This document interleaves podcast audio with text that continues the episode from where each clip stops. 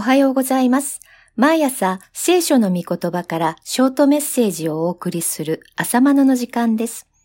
今日はエレミア書45章5節の御言葉です。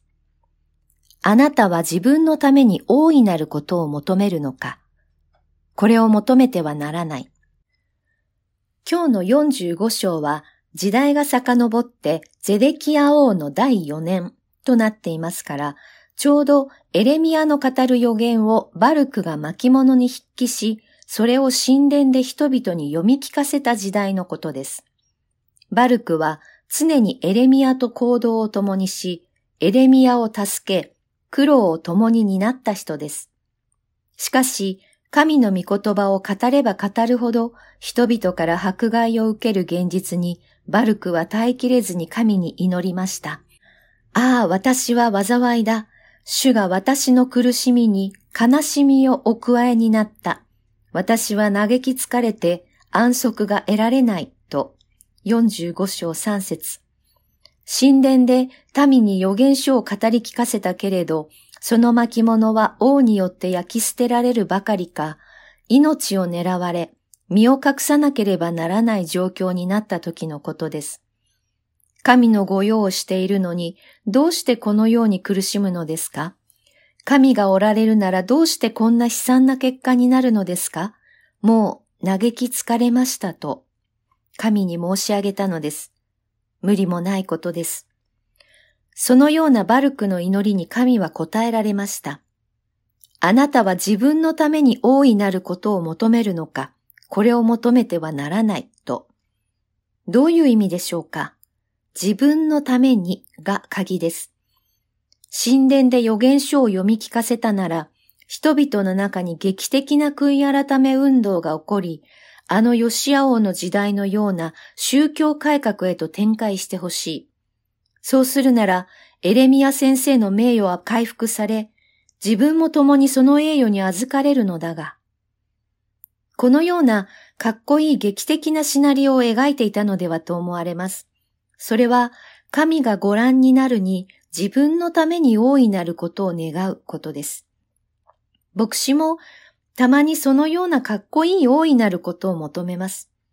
今は貧しく小さな教会だけれども、やがて大教会になって有名な牧師になって人々から注目を浴びて。これって変ですよ。どこか歪んでいます。神の栄光ではなく自分の栄光を求めていませんか？信仰は自己実現の道具ではありません。自分の成功に酔いしれたいのですか？それは自分のために大いなることを願うことです。もちろん、神の御心であればそのような偉大な働きをする人もいます。それを否定しているのではありません。彼はその働きに召された人です。逆に悲しみと苦しみの人生に召された人もいます。エレミアとバルクはそのような人です。人間的に見れば彼らの人生は悲惨で、神がいるならどうして？と疑いたくなります。でも、神のご計画はあまりにも大きくて深いのです。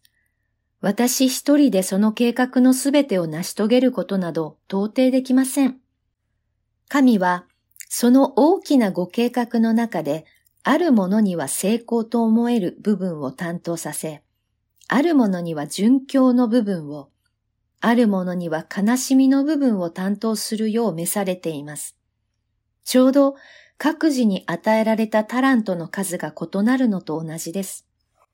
ですから、この世でこうなり名を遂げる人生が祝福であって、名もなく悲しみで終える人生は祝福されていないとは言えないのです。それぞれに与えられた飯と使命に忠実であることこそ祝福です。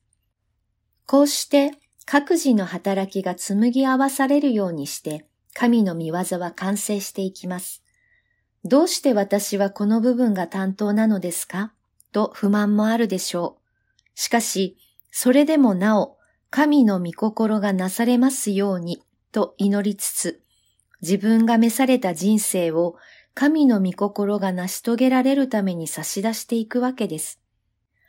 終わりの時、よくやった、忠実なしもべだ、と祝福の言葉を頂戴することこそ本当の祝福です。ですから、悲しみの多いバルクの人生でしたが、そんな彼に、あなたの命はあなたの行くすべてのところで分取り物としてあなたに与える、と主は言われます。それではまた明日お会いしましょう。